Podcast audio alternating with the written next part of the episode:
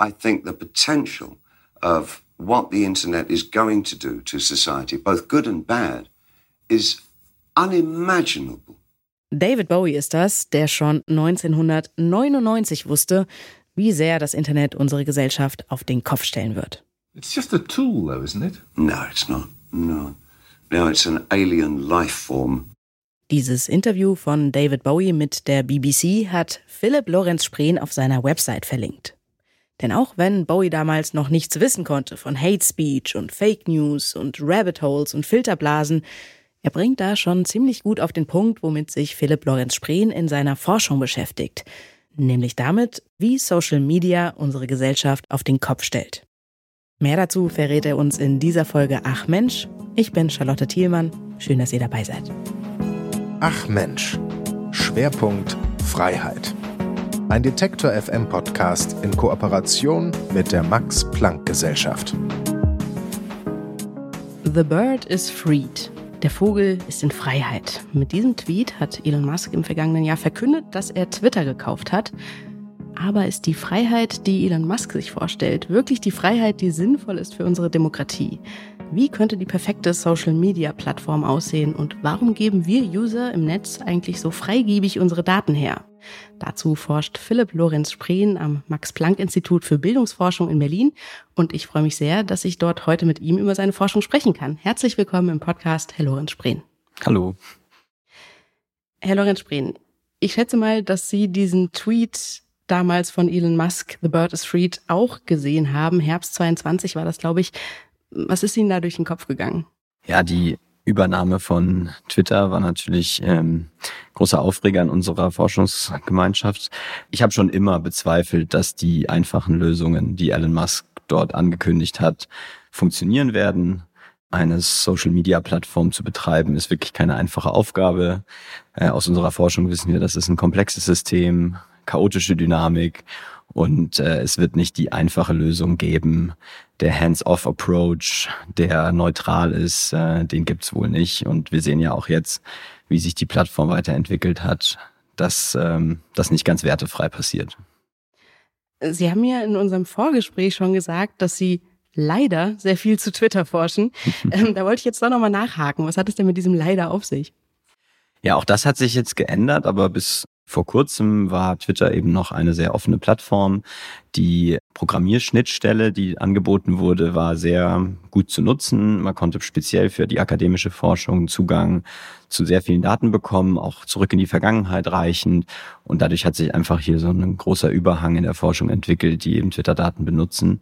Und ähm, auch das äh, verschiebt sich jetzt gerade. Und ich sage leider, weil ähm, ist ja nie gut, wenn man nur auf eine Plattform guckt. Twitter ist zwar eine große und nicht ganz unwichtige Plattform, gerade für die politischen Entwicklungen, aber es gibt natürlich auch viele große andere Plattformen, wo wir noch viel blinder sind und wir mehr hinschauen sollten. Hm.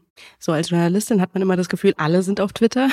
Aber tatsächlich sind es, glaube ich, ähm, Wissenschaftlerinnen, Wissenschaftler, Journalistinnen, Journalisten, äh, Politikerinnen, Politiker und sonst gar nicht so viele andere. Äh, was sind denn noch andere Plattformen, die Sie sich anschauen? Ähm, genau, es gab eine oder gibt relativ viel Forschung zu der Plattform Reddit. Das ist ja mehr wie so ein so Unterforen organisiert.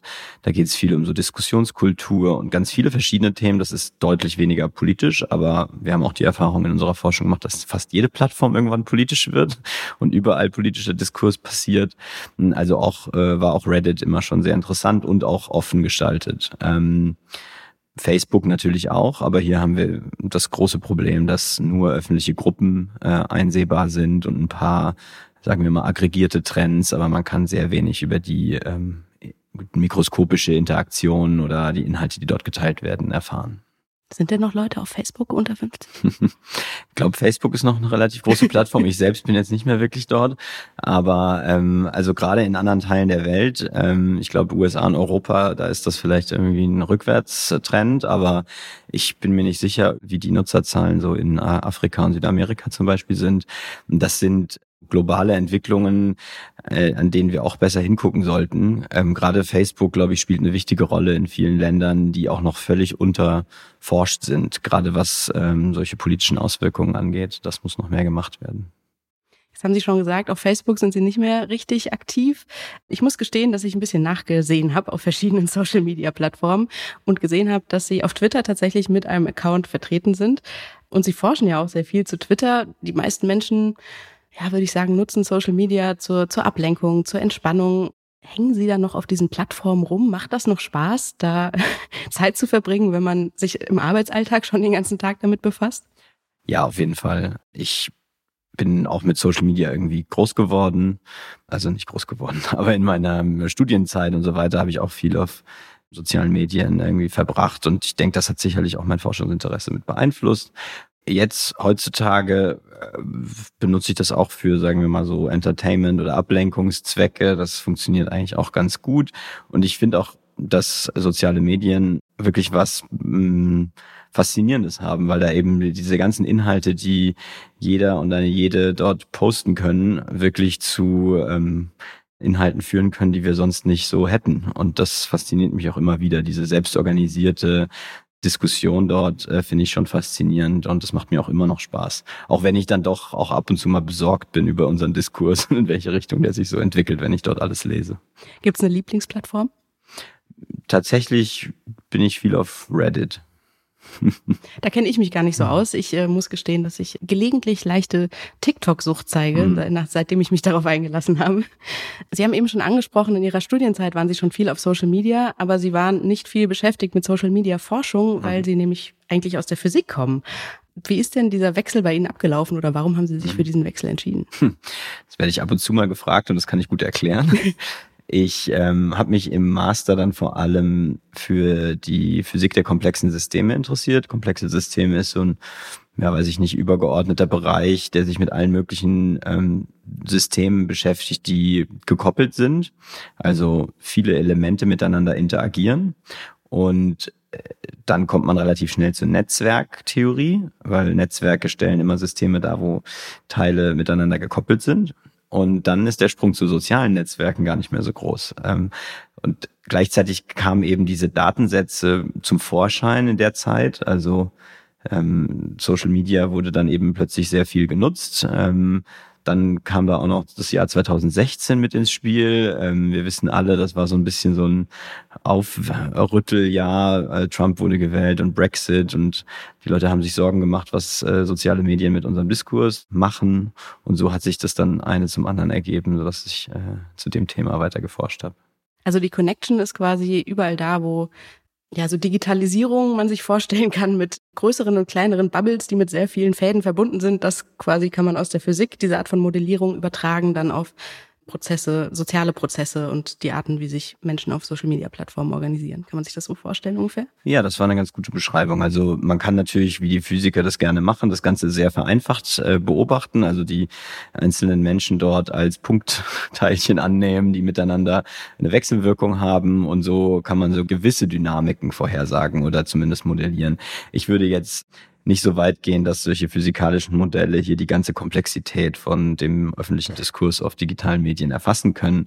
Daher bin ich auch immer mehr in die empirische Richtung gegangen, was aber auch eine interessante Entwicklung ist, weil ich sag mal, auf dem Level gab es bis vor kurzem noch keine Daten über den öffentlichen Diskurs. Also das durch die Digitalisierung ist das eben auch alles quantifizierbar geworden und Physiker mhm. arbeiten ja gerne quantitativ und wollen Dinge messen und das ist eben jetzt auch möglich geworden auf einer wirklich, sagen wir mal, makroskopischen Ebene. Man kann wirklich große Mengen von interagierenden Menschen miteinander quantifizieren und das hat sicher auch das ganze Gebiet beflügelt. Ich kenne diesen Wechsel so ein bisschen also anders gelagert bei mir. Ich habe Mathe studiert und bin dann ja am Ende ähm, erstmal in der Philosophie und dann im Journalismus gelandet.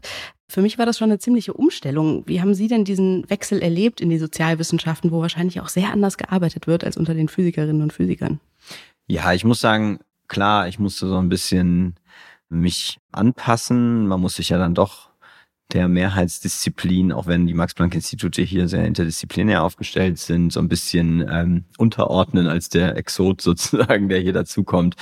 Ähm, allerdings wird hier auch in der Psychologie sehr ähm, quantitativ gearbeitet. Hier werden Experimente durchgeführt. Auch das äh, liegt mir als Physiker eher nahe. Also ich sag mal so an meinen Methoden und meiner Arbeitsweise an sich musste ich nicht so furchtbar viel ändern. Die Fragestellungen haben sich schon verschoben und ich musste auch natürlich ein bisschen äh, das hohe Ross der Physiker manchmal etwas verlassen, dass diese Modelle, die wir da bauen, immer alles genau erklären können, da Menschen doch ziemlich komplizierte Wesen sind. Und das ähm, muss man dann erstmal so verstehen, ja.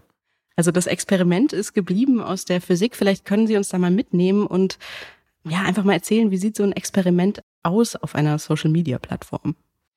Das ist tatsächlich auch etwas, was die Digitalisierung etwas verändert hat. Früher sind die äh, Probandinnen und Probanden hier ins Institut gekommen und haben im Keller ähm, an Versuchen gearbeitet. Mittlerweile können wir das alles vom Laptop aus machen. Gerade weil wir ja über die Online-Welt forschen, machen wir unsere Experimente auch online. Das heißt, wir rekrutieren die ähm, Leute über die soziale Plattform selbst. Also das heißt, manchmal schalten wir dort Werbung und sprechen die Leute dort direkt auf der Plattform an, wo wir sie auch haben wollen und rekrutieren sie ähm, für Experimente, bei denen wir sie dann vielleicht für eine Zeit lang auf diesen Plattformen verfolgen, ähm, beobachten, was sie so posten und teilen und dann eben auch äh, Fragen stellen, wenn wir etwas mehr in die experimentelle Richtung gehen wollen, dann rekrutieren wir die Leute auch online, aber dann in einen gesonderten experimentellen Aufbau auf einer Webseite zum Beispiel, in der sie dann bestimmte Aufgaben lösen müssen, wie zum Beispiel bestimmte Artikel als wahr oder falsch kennzeichnen. Das ist zum Beispiel ein so ein typisches Paradigma. Hm. Also rekrutieren heißt dann wirklich auf Reddit im Thread erscheint dann oder per PN wird jemand angeschrieben, hey, du hast doch was zur Parteienlandschaft in Deutschland geschrieben auf dieser Plattform. Ähm, wir forschen da gerade zu, willst du nicht mal uns ein paar Fragen beantworten? Ja, das wird manchmal so gemacht. Ganz so machen wir das nicht, weil wir das ein bisschen ethisch wollen wir vorsichtig sein mit, ähm, sagen wir mal, die Leute direkt anzusprechen aufgrund von den Inhalten, die sie geteilt haben. Was wir nutzen ist, dass wir die Werbung, die man auf solchen Plattformen schalten kann, nutzen. Da kann man ja auch so ein gewisses Targeting machen. Also wir können dann zum Beispiel bestimmte Bevölkerungsgruppen ansprechen. Wir sammeln aber keine Daten, bevor sich die Leute nicht freiwillig dort angemeldet haben. Das ist schon mal sehr beruhigend. Gibt es denn in Ihrer Forschung, wenn Sie da mal einen Metablick drauf werfen, Ergebnisse, mit denen Sie vielleicht nicht unbedingt gerechnet haben? Ja, in den letzten Jahren hat sich tatsächlich was ergeben, was ich vorher nicht so auf dem Schirm hatte. Wir haben viel über Polarisierung gesprochen, über Missinformation. Dann auch Populismus ist eine Dimension, die immer wieder aufkommt, äh, ob die vielleicht irgendwas mit sozialen Medien zu tun hat. Ja, also was dann aber äh, bei einer Metastudie bei uns rausgekommen ist, dass viele Studien in den letzten Jahren gefunden haben, dass das Vertrauen in Institutionen, Medien oder auch in Politikerinnen und Politiker scheinbar unter der Nutzung von sozialen Medien leidet. Und das ist etwas, was ich so nicht, womit ich so nicht gerechnet habe, aber ein faszinierendes Ergebnis finde. Man könnte ja auch denken, je mehr Unfug passiert auf Social Media, desto mehr denken sich die Leute, ha, die klassischen Medien sind vielleicht doch ein besserer eine bessere Anlaufstelle für Informationen. Ja, genau. Es ist tatsächlich nicht klar, wie das zustande kommt. Also die Mechanismen ähm, sind noch nicht besser erforscht. Das ist jetzt erstmal so eine, so eine Einsicht. Ähm, es gibt natürlich so ein paar Theorien. Manche Leute denken, dass durch diese, sage ich mal, selbst organisierte Informationsbeschaffung ähm, so eine Art Blick hinter die Vorhänge möglich ist. Es kommt immer mehr durch, wo natürlich auch, sage ich mal, zum Beispiel Politikerinnen und Politiker ähm, Fehler machen. Sowas wird dann härter bestraft durch diese Art von Kommunikation und dadurch vielleicht auch Vertrauen leidet. Ich glaube, äh, das ist im Moment so eine Theorie, die im Raum steht, aber das ist alles noch nicht ganz verstanden. Jetzt haben wir bei Twitter beobachten können, nachdem Elon Musk übernommen hat, dass es fast schon so eine Fluchtbewegung gab zu Mastodon, ähm, was so gepriesen wurde als das bessere Twitter, die bessere Social-Media-Plattform. Was macht denn jetzt eigentlich eine gute Social Media Plattform aus? Ja, da kann man gleich wieder zum Anfang kommen, der Frage, ob es eine neutrale Plattform gibt und ob es diesen einfachen Weg gibt. Also auch Mastodon wird nicht äh, die Lösung sein, da hier weniger globale Regeln äh, sind. Das hat aber auch Nachteile, dass sich dann lokal ganz spezielle Gruppen wohl ausbilden können, die sehr diskriminierend sein können und es gibt dann keine zentrale Kontrolle mehr. Auch das hat Nachteile. Ich glaube nicht, dass es die perfekte Plattform gibt. Ich kann jetzt nicht mit dem äh, Patentrezept hier um die Ecke kommen. Ich glaube, wir müssen einfach als Gesellschaft uns fragen, welche Werte solche Plattformen vertreten und fördern sollen. Und im Moment oder die letzten 20 Jahre haben wir halt vor allem darauf gesetzt, dass das kommerzielle Werte sind. Also die Plattformen sind von kommerziellen Firmen äh, gebaut worden. Wir haben uns da vielleicht auch als Gesellschaft ein bisschen drauf ausgeruht und die mal machen lassen. Und dass diese Werte bestimmte Folgen haben und unseren Diskurs verändern, das wird jetzt immer mehr klar. Und ich glaube, da müssen wir uns eigentlich so normative Fragen stellen. Ja, was ist eigentlich ein guter öffentlicher Diskurs? Ja, wie viel Nachrichten wollen wir, wie viel Meinungsfreiheit versus wie viel toxische Sprache ist okay. Äh, all solche Dinge sind noch nicht geklärt und ich glaube, damit müssen wir uns noch mehr beschäftigen. Hm. Das sind ja dann immer auch so Sweet Spots, ne, wo man sehr aufpassen muss, nicht in die eine oder andere Richtung. Zu viel Moderation ist dann gleich Zensur, zu wenig Moderation heißt dann Hate Speech, ähm, also da, da gibt es vielleicht nicht die einfache Lösung, aber vielleicht können wir trotzdem mal einen Schritt näher kommen zur perfekten Plattform, nämlich äh, vielleicht haben Sie ein Beispiel für irgendein Tool, was man einsetzen könnte, was Plattformen tendenziell demokratischer, fairer, besser machen würde. Ja, ich setze da meistens auf, sagen wir mal, inhaltsneutrale Interventionen sozusagen, sowas wie Transparenz, also dass es klarer ist, von wem welche Inhalte kommen, wie sie durchs Netzwerk gewandert sind, warum sehe ich auf meinem Feed bestimmte Dinge, also so eine Art äh, Lieferkettentransparenz für die Online-Welt äh, fände ich zum Beispiel gut. Ähm, man kann sich auch überlegen, ob man den Diskurs verlangsamen möchte. Es wird viel darüber gesprochen, dass der Diskurs beschleunigt ist und schwer zu folgen und dadurch auch oft, sagen wir mal, ähm, schlecht recherchiert recherchierte, aber dafür schnelle Nachrichten einen Wettbewerbsvorteil haben. Und da gibt es so Ideen, dass man einfach den Diskurs verlangsamt, indem man so Reibungsstellen einbaut, Leute fragt, ob sie das wirklich teilen wollen, äh, wenn sie es nicht gelesen haben. Da hat Twitter zum Beispiel in den letzten Jahren mal was ausprobiert, was ich ganz interessant fand. Solche Dinge kommen dann oft damit aus, keine Inhalte bewerten zu müssen. Und ich glaube, das ist auch immer schwierig und wird immer mit einem Vertrauensproblem einhergehen. Ja, wer bestimmt dann, welche Inhalte okay sind und welche nicht? Also die Strukturen der Plattform und wie sie funktionieren und wie transparent sie sind zu verändern, glaube ich, ist ein etwas sichererer Weg. Ähm, Verlangsamung klingt jetzt wiederum andererseits so, als hätten die kommerziellen Plattformen da langfristig sehr wenig Interesse daran, weil dann gibt's ja auch weniger Beteiligung auf diesen Plattformen. Halten Sie das für wahrscheinlich, dass das kommt oder dass da irgendjemand hinterher ist? Ähm, natürlich äh, stehen solche Ziele dann manchmal im direkten Gegensatz zu den kommerziellen Zielen der Plattform. Ich glaube, ähm, ein zugrunde liegendes Problem ist dieses Quantität vor Qualität Prinzip auf den aktuellen Plattformen. Wenn wir davon wegkommen, werden die sich dagegen wehren, da bin ich mir sicher. Aber wie gesagt, das ist auch eigentlich gerade fast schon der zugrunde liegende Konflikt, den wir lösen müssen. Und ähm, von alleine wird das bestimmt nicht passieren. Ich glaube, wir müssen da wirklich von diesem Paradigma etwas uns entfernen, dass Plattformen, die den öffentlichen Diskurs bestimmen, rein äh, kommerziell betrieben werden. Wir müssen uns überlegen, ob das nicht so was wie so eine öffentliche Infrastruktur ist, die wir mitverwalten müssen in irgendeiner Form. Aber da gibt's ja eigentlich nur zwei Wege, mehr oder weniger enteignen oder äh, sozusagen eine alternative Infrastruktur, die dann staatlich organisiert ist oder nicht kommerziell organisiert ist, daneben zu stellen und zu hoffen, dass die auch so schön glitzert wie die, wie die kommerziellen Plattformen und tatsächlich auch so viele User findet.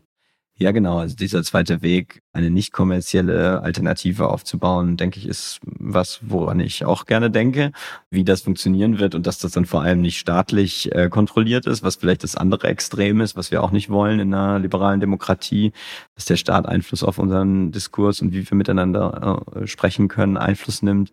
Äh, da müssen wir eine Lösung finden. Aber da, glaube ich, gibt es noch viele Möglichkeiten. Ich glaube, wir haben diesen Raum noch ziemlich wenig ausgeschöpft.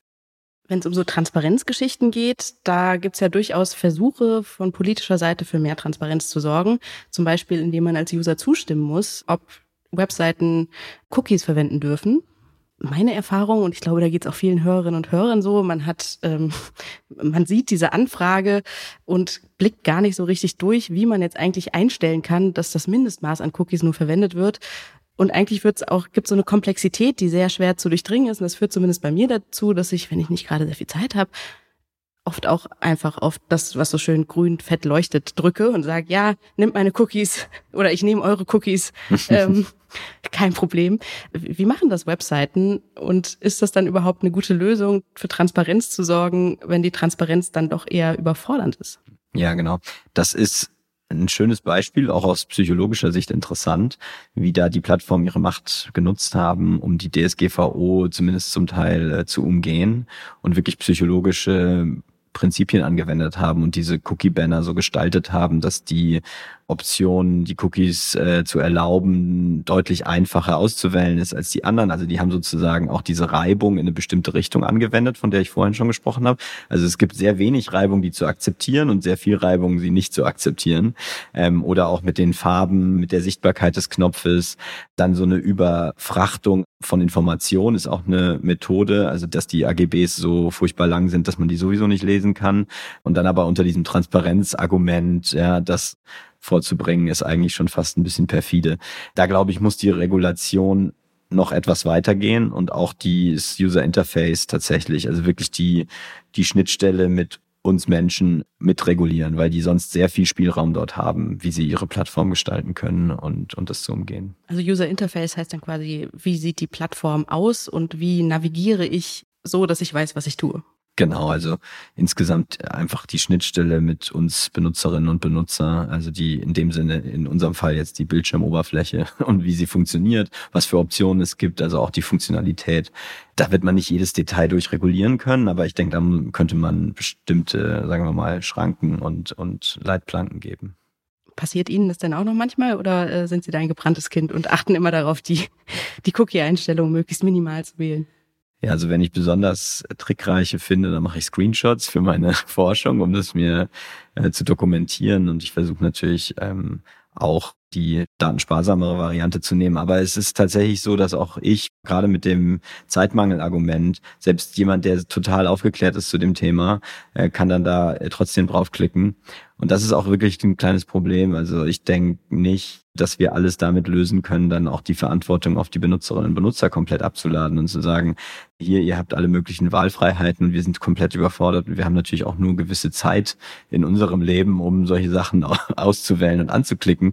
Das heißt also, ich glaube, auch da muss Regulation vielleicht doch noch äh, proaktiver auch sein und die, sagen wir mal, datensparsamere Variante als den Default festzusetzen und das muss dann auch so sein. Ich würde gerne mit Ihnen noch über TikTok sprechen. Ja. Da haben wir China im Hintergrund. Das ist natürlich was, wo, wenn es um Freiheit geht, der Aufschrei in der westlichen Welt immer gleich nochmal einen Tick größer ist. Es gibt einen Guardian-Artikel, der betitelt ist mit It's embarrassing we know so little. Und das ist ein Zitat von Ihnen. Ähm, wie kommt das denn, dass, dass der Forschungsstand zu TikTok so ist, dass Sie das äh, als peinlich bezeichnen? Ähm, ja, also ich glaube, das hat zwei Gründe. Das ist einerseits die unglaublich hohe Geschwindigkeit der Entwicklungen in Forschungs- Zeiträumen sind zwei, drei Jahre einfach nicht lang. Das ist gerade mal äh, eine Doktorarbeit oder eine halbe und äh, in der Zeit kann man keine langfristigen großen Studien aufsetzen. Äh, das dauert ein bisschen ähm, und so schnell ist aber TikTok um die ganze Welt gegangen und überall genutzt worden. Und natürlich auch die fehlende Transparenz. Auch hier haben wir wieder keinen vernünftigen, unabhängigen oder irgendwie geregelten Zugang zu Daten. Wir können also eigentlich gar nicht sagen, was sehen die Leute alle auf TikTok, was teilen sie da so wir sind da total blind. Wir haben keinen globalen Überblick über, was so die Verteilung der Inhalte dort sind, wie politisch der Diskurs ist.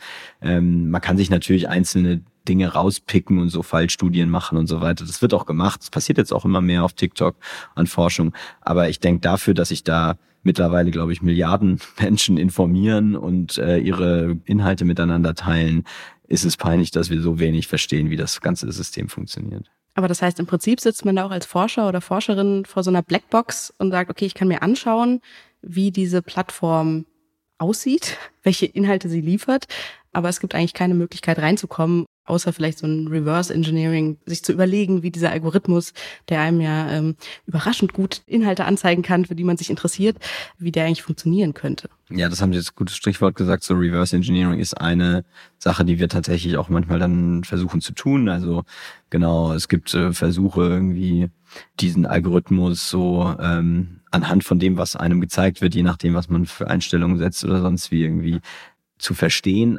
Aber es ist natürlich eigentlich schade, dass das notwendig ist und wir nicht irgendwie die Information, die ja eigentlich irgendwo existiert, bekommen können. Und ich bin auch überzeugt davon, dass man das so gestalten kann, dass die, ähm, sage ich mal, Datenschutzrechte der Benutzerinnen und Benutzer nicht verletzt werden und man dennoch was über den Diskurs und wie sich der Diskurs verändert verstehen kann. Und äh, da, glaube ich, müssen wir auch mit der Regulation noch weiterkommen. Also, dass wir Datenzugang für die Forschung auch mehr institutionalisieren. Das passiert jetzt auch, aber das ist, glaube ich, der Weg auch. Hm. Jetzt haben wir über verschiedene Plattformen gesprochen. TikTok sagt man ja immer so ein bisschen, ist die Plattform für die ähm, unter 20-Jährigen und, und mich.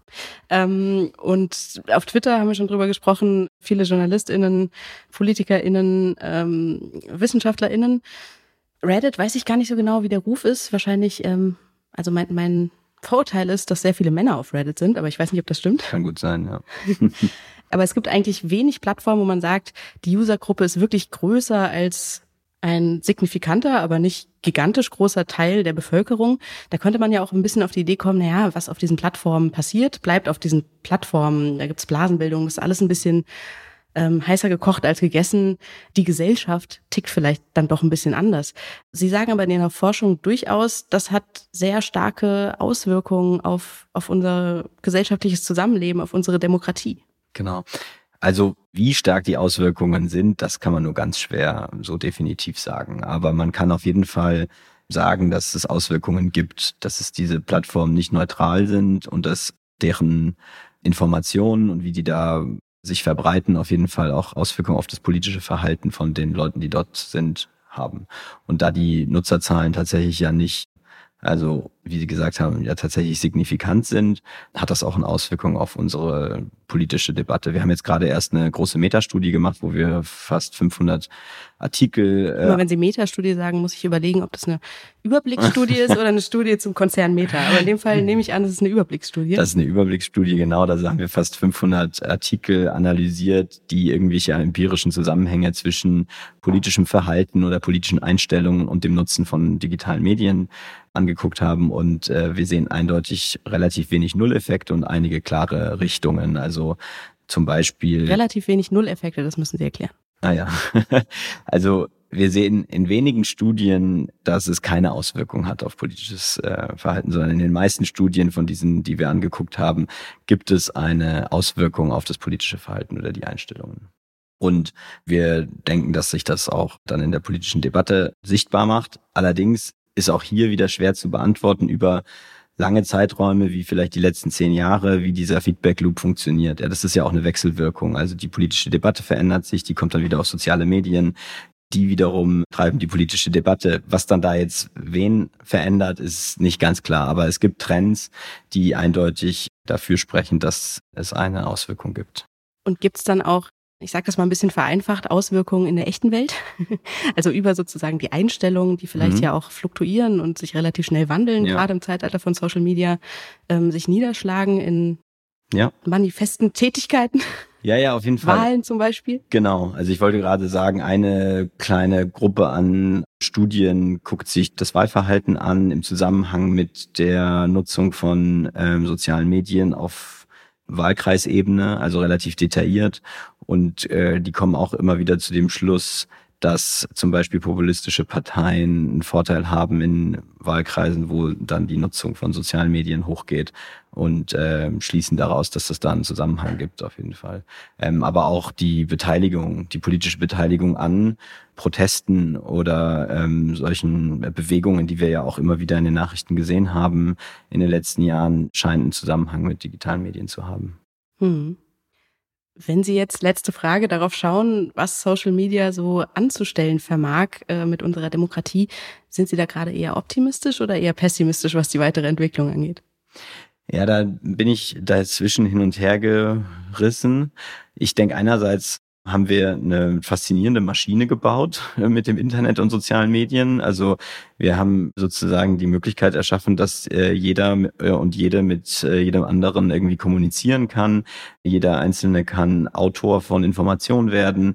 Es kann diese selbstorganisierten Dynamiken geben. Es kann auch ganz tolle politische Bewegungen geben, die vielleicht ohne soziale Medien nie aus ihrer, sage ich mal, kleinen Startgruppe rausgekommen wäre. Das sind alles, finde ich, sehr faszinierende und auch Prinzip Demokratie fördernde Entwicklungen. Aber ich glaube, in der aktuellen Situation mit diesen kommerziell getriebenen Plattformen, die eben die demokratische Gesundheit nicht als eines ihrer Zielfunktionen mit eingebaut haben, entwickeln wir uns leider in eine Richtung, wo ähm, schnelllebige Nachrichten, emotionale Inhalte und äh, reißerische bis populistische Nachrichten einen Wettbewerbsvorteil haben. Und ich glaube, das ist eine bedenkliche Richtung. Und das wird schlimmer? Ob das schlimmer wird, aber auf jeden Fall über die Zeit sehen wir, dass die äh, Plattformen ihre Geschäftsmodelle nicht verändern und ihre Algorithmen eher noch in die Richtung verstärken. Wir sehen auch eine Bewegung hin zu immer stärkerer algorithmischer Kuratierung, also Förderung von Inhalten als jetzt diesen Netzwerkansatz, der vielleicht am Anfang dominanter war.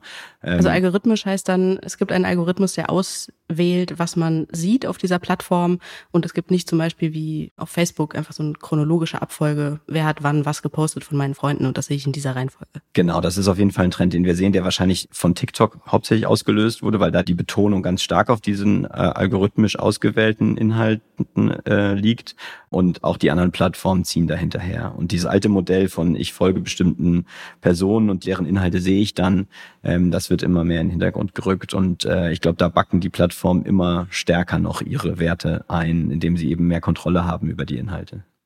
Philipp Lorenz Spreen forscht am Max-Planck-Institut für Bildungsforschung in Berlin zu Social Media, zu einem selbstorganisierten Online-Diskurs und zu der Frage, was das alles mit unserer Demokratie zu tun hat.